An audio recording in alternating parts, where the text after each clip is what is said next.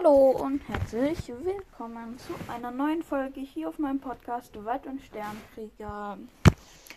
Ja, weiter geht's im Weltraum. Heute mit Quellen des Lichts, also die erforschen wir uns heute mal raus. Knöpfen wir uns vor. Und ja, fangen wir an. Unsere Vorfahren haben die Sterne des Nachthimmels nur deswegen entdeckt, weil sie leuchten, also Licht aussenden. Und auch die Sonne sendet Licht aus. Ohne das Sonnenlicht wäre die Erde ein dunkler, kalter Ort. Und es gäbe kein Leben auf unserem Planeten. Zumindest nicht in der heutigen Form. Es wärmt die Ober Erdoberfläche. Ohne Sonnenlicht wäre die Erde nur ein toter Eisklumpen, der durchs Weltall rast.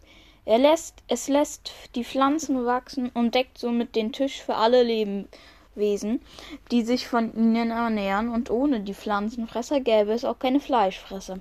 Doch zu viel des Guten kann auch nicht kann auch schaden, und dann ist Sonnenlicht plötzlich nicht mehr nur nützlich. Das weiß jeder, der schon einmal vergessen hat, sich mit Sonnenschutzcreme einzucremen oder der zu lange in der Sonne war. Ein Sonnenbrand ist eine sehr schmerzhafte und gefährliche Angelegenheit und er zeigt eindrucksvoll, welche gro welch große Energie in den Sonnenstrahlen steckt.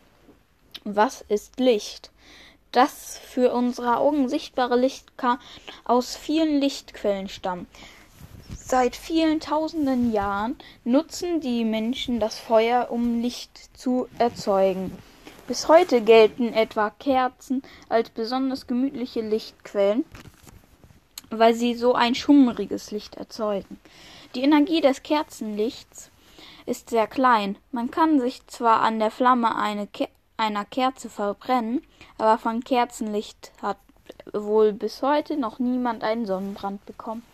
Dasselbe gilt höchstwahrscheinlich für die unzählbaren Glühbirnen, die die Menschen weltweit benutzen um Licht in ihre Wohnungen zu bekommen. Bei großen Scheinwerfern ist das ganz an, schon anders. Da kann einem schon ganz schön warm werden, wenn man angestrahlt wird. Doch auch ihre Energie ist noch nichts im Vergleich zum Licht der Sterne. Dieses entsteht in den Tiefen der Sterne. Hier werden, wie du jetzt schon weißt, bei der Verschmelzung von Wasserstoffen Stoffatome zu Heliumatomen ungeheure Energiemengen freigesetzt. Mhm. Okay. Dabei entsteht auch Licht und zwar extrem energiereiches. Jo, danke fürs Zuhören, bis zum nächsten Mal und ciao ciao.